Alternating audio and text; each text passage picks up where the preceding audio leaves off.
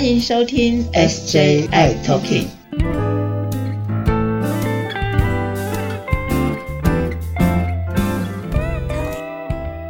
Hello，大家好，欢迎收听今天的 SJI Talking 之 SJ 大来宾。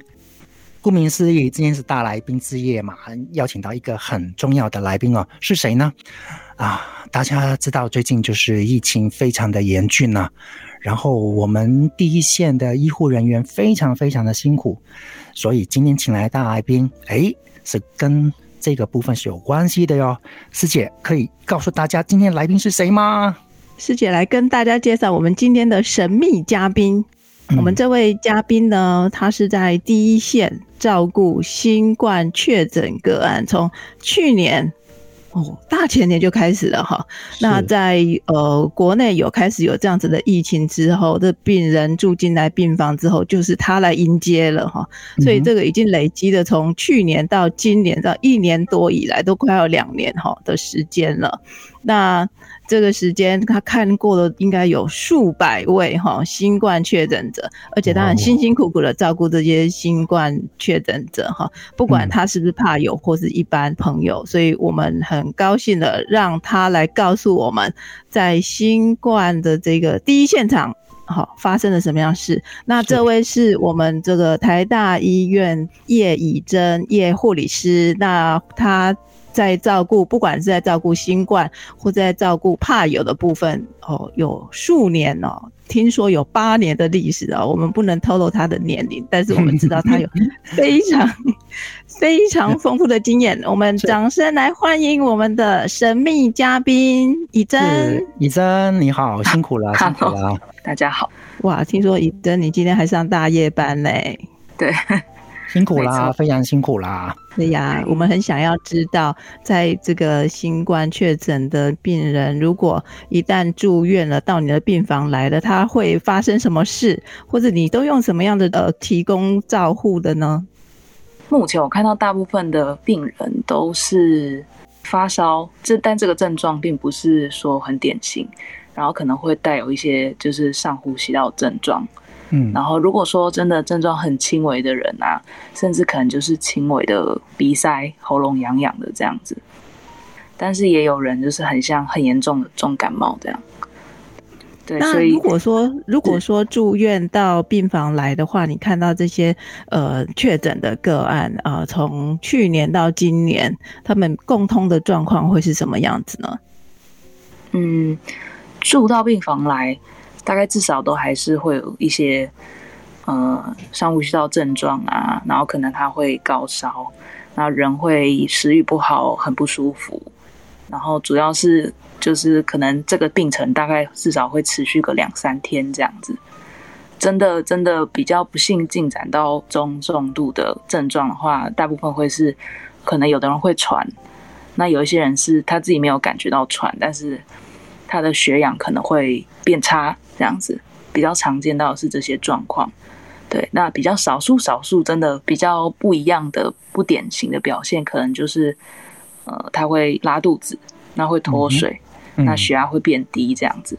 嗯，那这些的个案当中，会不会有一些其他的慢性的共病呢？嗯，的确，这个的确是真的比较常遇到，他有一些慢性病，但这个慢性病，我个人觉得前提是它是。未控制好的慢性病，就像 HIV 这个东西，假设真的它很长期的，就是规则的在医疗追踪，规则的在服用抗病毒药物的话，事实上这个也算是一个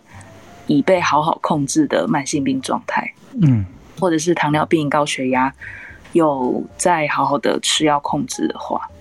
所以，当好好的控制慢性病的时候，事实上不一定会出现上述这些中重症的状况。但是，假设说你只要有一些慢性病，或是本身有肿瘤，那并没有完全治愈啊，这些状况的确蛮常会见到轻症往中症，甚至有时候重度的方向发展。这样，嗯，所以好像听下来，就是感觉在刚开始的时候，新冠的感觉比较像感冒。可是又好像又不是感冒，对，好像又不是感冒的感觉。是，对，然后如果本身这位朋友他可能他本身有一些慢性病，那没有中新冠之前，可能并没有好好的控制好，那其实很容易因为得了新冠之后变成重重症这样子，是这样吗？嗯，是的。OK，那你在第一线超超超第一线前面，还有看到什么事情可以跟大家分享的吗？我分享一个小故事好了，我自己看到的，嗯对，就是正好也是一个就是怕有住院这样子。这个是一个年轻的弟弟，那他来住院的时候，呃，其实事实上他算是我们界定上比较偏轻中度的病人，就是他并没有，就是生活功能都还可以自理啊，下床活动不会喘什么的，只是就刚开始来的一两天发烧的蛮厉害的这样。嗯哼，不过就是他来住院的时候，当下他并没有告诉我们说他是 HIV 感染者这件事情。，OK，呃，后来到住院到第二天，将近第三天的时候，医师在每天电话上关心他，然后护理师每天在照顾他的过程，稍微有一点，总觉得哪个地方好像都不太起来，所以后来就只好再花了一点时间，进一步向他询问他的病史之后，他才说，嗯，他是感染者。是那哦，这这个故事我知道，这个故事 我不小心在中间扮演了一个角色，哦，师姐，这跟你有关系哦。是 因为呀、他其实哈。在住院的时候犹豫了非常非常的久，他身上又没有带着药，又不敢讲，这个哈就是很多朋友的一个问题哦。嗯，他明知道他必须要每天吃抗病毒的药，可是呢，正好突然就被确诊了，然后就被送到医院去了，然后身上的药没带到，他非常的焦虑，可是又不敢讲，因为他不知道这是一个陌生的医院，他不知道可不可以讲，讲了会怎么样，完全不知道，所以他对都不敢该讲还是不该讲？对，怎么办？要怎么做？又怎么不知道办呢？对，所以嗯你知道吗？他忍了两天然后呢，因为卫生局会跟他联系，所以卫生局的人员就突然知道，哎，他竟然没有带药，而且已经在医院里头，然后又不敢讲，所以就直接扣我了。扣我之后呢，我就说啊好，我就赶快跟病房说了这样子的状况，而且也知道是什么药，赶快开给他。是没错，他的确就是经过一个很就是波折的状态这样。兜了那其实我们会觉得，对，我们会觉得哪里怪怪，就是比较稍微让人感觉就是防卫心比较重。那你在日常关心他的时候，还有时候大部分就一直在睡觉或不太想直接跟你讲话，这个感觉会是嗯，我们的医病关系并不是很顺畅的建立这样子，所以就是总是哪个地方怪怪的这样。嗯。那后来就是对嗯嘛？所以，对所以其实哈，到这里就是要跟所有的怕友讲，其实你如果有这样的状况哈的时候，你就直接跟医护人员讲，他们并不会怎么样，对不对？以真，对，没错，而且他会赶快的提供给你最正确的照护，包括药物，你吃的什么样的药，然后你现在还需要什么样的呃照顾或多注意什么事情。其实你只要说出来，所有的医护人员他们会在疫病病房的都是感染科的，他们非常的熟悉，你不用害怕，你就是直接说，你才可以得到最适当的照顾，是的？对，没错，因为目前就是疫情的治疗啊，事实上是，如果你 HIV 感染没有控制的很好的时候，事实上是一个重症的风险因子嘛，所以我们会希望赶快开、呃新冠相关的抗病毒药给你们吃，但是当你没有就是告诉我们这件事的时候呢，等于会耽误了好几天你应该要治疗的黄金时间，这样、嗯就会让我觉得啊，好可惜。应该前两天就可以给你吃到药了，对，嗯对啊。那虽然你是年轻人，因为年轻人又没有很严重的症状的时候，我们是真的常常会忽略掉他有可能有一些潜在的疾病，对，因为他的表现并不是严重的，那所以就变成说他啊，delay 了两天吃药。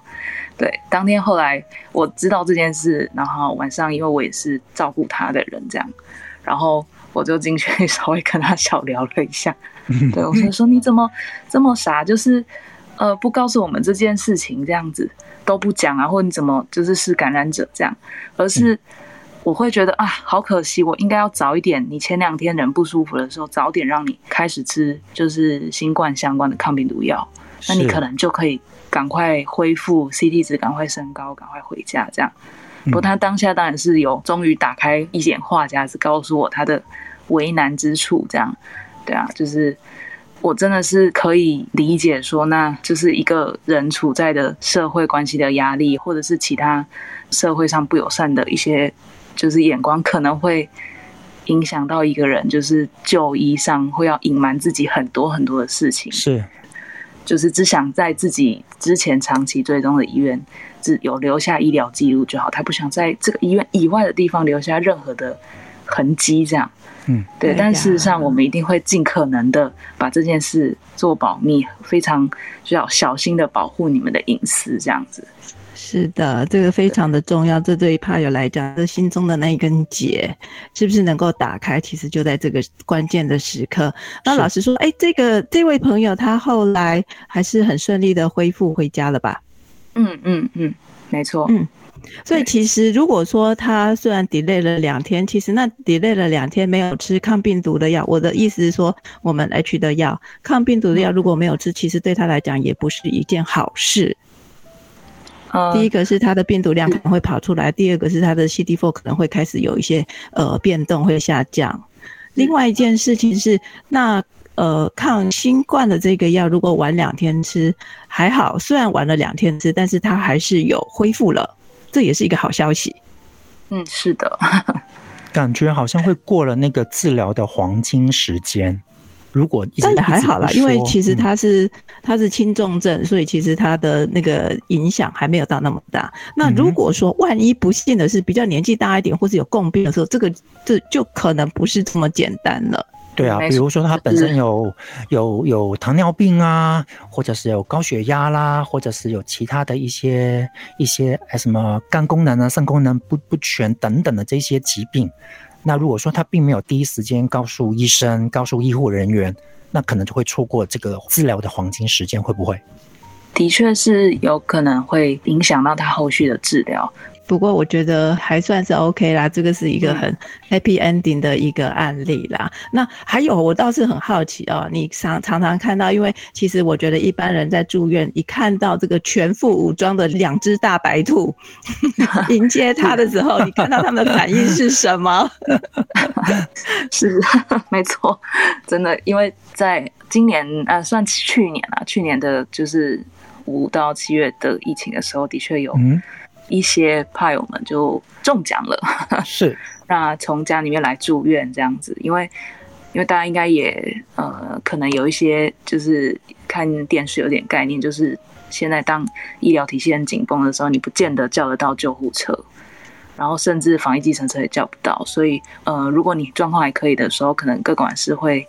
联系你，希望你比如说自己用自己的交通工具来就医这样。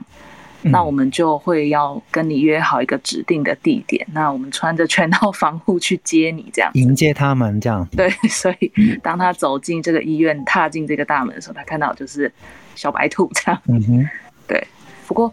我们大概是可以的话，会尽可能先取得你们的联络方式，那打电话跟这些派友们联系，这样子就是我会表明我的身份，那可能是台大医院的隔离病房的护理师。那我会引导你，大概你要到什么样的地方，我会穿什么样的装备来去接你进到病房来，这样。可能就给他们一个事先的准备，让他比较不会看到就是这样全副武装的医疗人员的时候觉得非常的惊吓，而就第一眼看到你们就觉得哇，好好好好紧张哦。先让就是之前的一些工作，就是让先让他们先安心定下来，哎，待会会怎么样哦，会怎么样哦，先让他们知道一下。是大概对呀，我还记得，我还记得去年那段时间，还有一个是半夜到那个门口的那个半夜，你只要想到那个半夜，然后乌漆嘛黑，然后两只大白兔在迎接着你的那个景象，就觉得哇哦，哇哦，背后凉凉的感觉。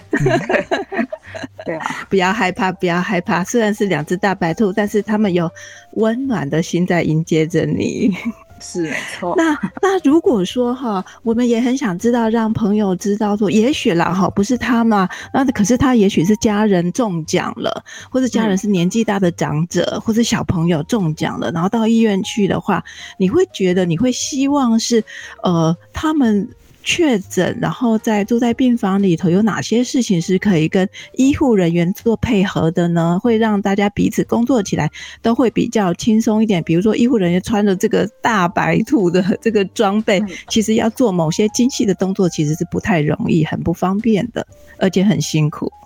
对，就是呃，因为真的穿着这个装备蛮热的，然后活动上会稍微有一点受限，这样。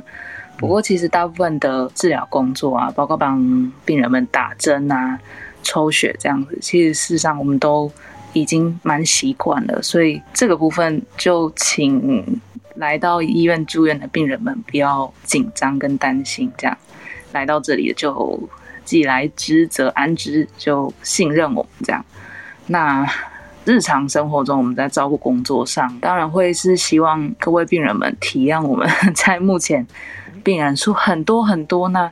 护理师很少的状况下，就是可能会稍微耽误到，比如说发餐的时间这样。嗯嗯嗯，对，因为嗯，可能大家也也看新闻有发现，就是现在病人是跟去年比起来，可能是十几二十倍。是，但是的，但是许多医疗人员，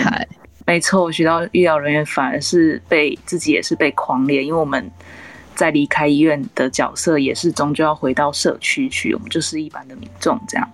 所以我们也有可能确诊，我们有可能被框列。那人数少了一半以上的时候，却要照顾两三倍的病人，这个真的是 是一个很大的负担了。对，辛苦了，辛苦了。所以我们在就是比如说每天固定时间来帮各位就是送餐啊，早餐、午餐、晚餐的时候。一定会有人先拿到，有人后拿到。嗯，那这个都是希望各位住院的确诊病人可以互相体谅的事情。再就是治疗工作啊，有的人当然会来住院的时候，你当下发烧或什么症状，人很不舒服的时候，是那医疗人要穿上装备，甚那可能他已经穿好了，但是他要从隔壁的病房出来，要脱除一些装备，再穿上新的装备。进到你的病房的时候，事实上是还是需要花一点时间，所以就希望当你跟我通报这个症状的时候，你稍微等等我。那你就是先让自己躺在床上或坐好，维持一个不动、舒服的姿势，先缓解一下当下的不舒服。那等我们的到来，这样，因为我们一定一定还是必须要先处理最急最急病人的病况，然后再来是自己，再来是后面才会是一些。日常生活照顾，可能你很稳定，我们发药给你，帮你量血压这样。所以这些急的事情，我们处理完才有办法到比较不急的病人那边。嗯，所以但是大家在不舒服的时候，一定是都觉得自己很急，都比别人更急这样子。对，但是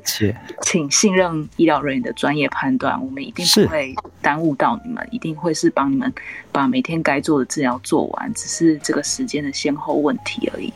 是是没错，就是还是要很相信我们的医护人员，对吧？对，的确这件事情是需要互相体谅的。是，那医护人员都很想提供最好的照顾给你，但是因为他身上有太多的装备，他也必须要保护他自己，然后他也必须要照顾每一个需要照顾的人，所以他是需要时间的。除非说是很紧急的状况，他们也会加倍的快速跑到你面前来的。那如果说不是那么的。紧急，比如说把豆腰不是那么的紧急，你可以稍等一下下。我想这个互相的体谅，对，互相的体谅，也不就是在人与人之间，在这个社会共同要面对疫情的时候，该要发挥的合作互助的精神吗？是，没错。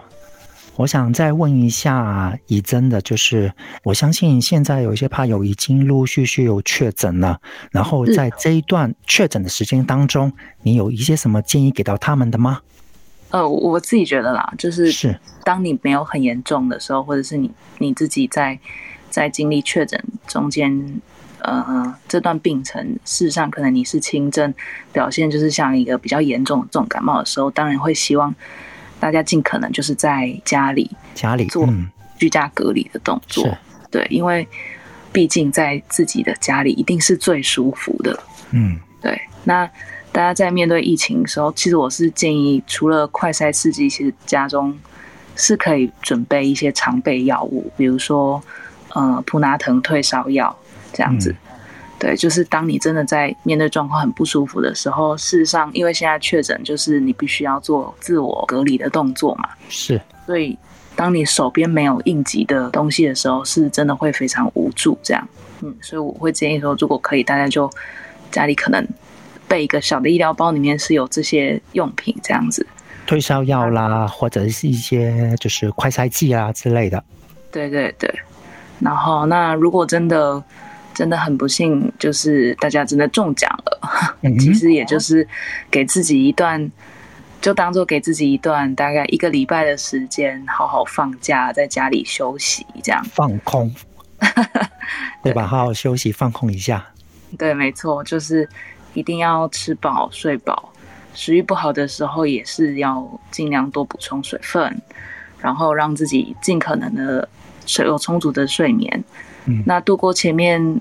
最不舒服的两三天之后，后面的几天大概会是是自己跟自己的战争，就是 人没有不舒服了，反而是要克服就是隔离的无聊跟孤独感这样子。对，就这个时候要把 iPad 啦、手机打开，电视 电视机打开，对不对？对啊，这这个时候就会建议大家，嗯。如果可以，当然是有的人在家工作嘛，就慢慢的恢复到就是工作或日常生活的作息这样。那多出来时间就看看剧，做做之前没有做的事情，甚至可以在家里面跳跳健康操，这个我也蛮建议的。因为运动真的是可以就是抒发很多隔离带来的压力，这样。哎呀，是。那其实时间就很快就度过了。嗯。所以刚刚聊了这么多，让我做个小总结了。就第一个，就是真的中招的时候。当下第一个事情，先不要慌，对不对？先不要紧张，慢慢来，对。然后第二个就是，尤其是怕有哦，就是如果说真的碰到了一些医疗人员、医护人员，他们是来帮助我们的，所以我们不要害怕，要很清楚、很老实的去告诉他们我们的状况，要让他们知道我们的病情是怎么样。这是这是第二个。那第三个就是，哎，不管怎么样。抗病毒的药物，我们还是要固定的吃，不能拉掉，对不对？是的，嗯，呃，我我自己有一个小小的建议啦，在现在这个后疫情的状况，我们还是可能需要到医疗院所去接受治疗。我建议大家，如果真的在你确诊，或者是你怀疑自己确诊在家中，或者是在家中等着，比如说救护车去家里接你，或是准备要来到急诊寻求医疗协助的时候。就是养成习惯，就像地震在逃跑一样，你要就是备好一个包包，你可能带个三套换洗衣物，一个简单的盥洗用品，然后把你的抗病毒药装好，至少一个礼拜的量，就塞进你的包包里，就像你要出远门去旅游一样，嗯，就把这样子的包包带在身上，因为这些基本的东西，呃，当然你来到医院，我们可以尽可能会提供你，比如吃的东西。盥洗的用具、毛巾，但是像衣服，甚至最重要的，你的抗病毒药，当下可能不见得马上可以开给你。那你就就是如果真的有准备好这样一份东西的话，其实来住院就是让自己的医疗接续的比较好、顺畅很多。这样是是，OK，好啊。师姐，你有什么特别要叮咛大家的吗？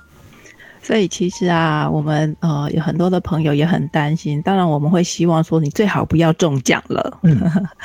我们说了很多要预防自己中奖的事情，你可以怎么样的保护自己？但是万一真的……不知道什么状况之下中奖了，因为现在呃社区里头的病毒量真的很多，所以也许是在不知情的情况之下你就中奖了。那你也不要害怕，请你就跟医护人员做好沟通，那是的医护人员都会以最真诚的态度，呃了解的你的病情、你的身上的一些状况之后，提供你最好的服务。那相信护理人员，相信医师、医疗人员，他会提供最佳的。的照护给你，那我们也希望说，大家也互相的体谅跟尊重医护人员，他们这段时间真的非常非常非常的辛苦，是很辛苦。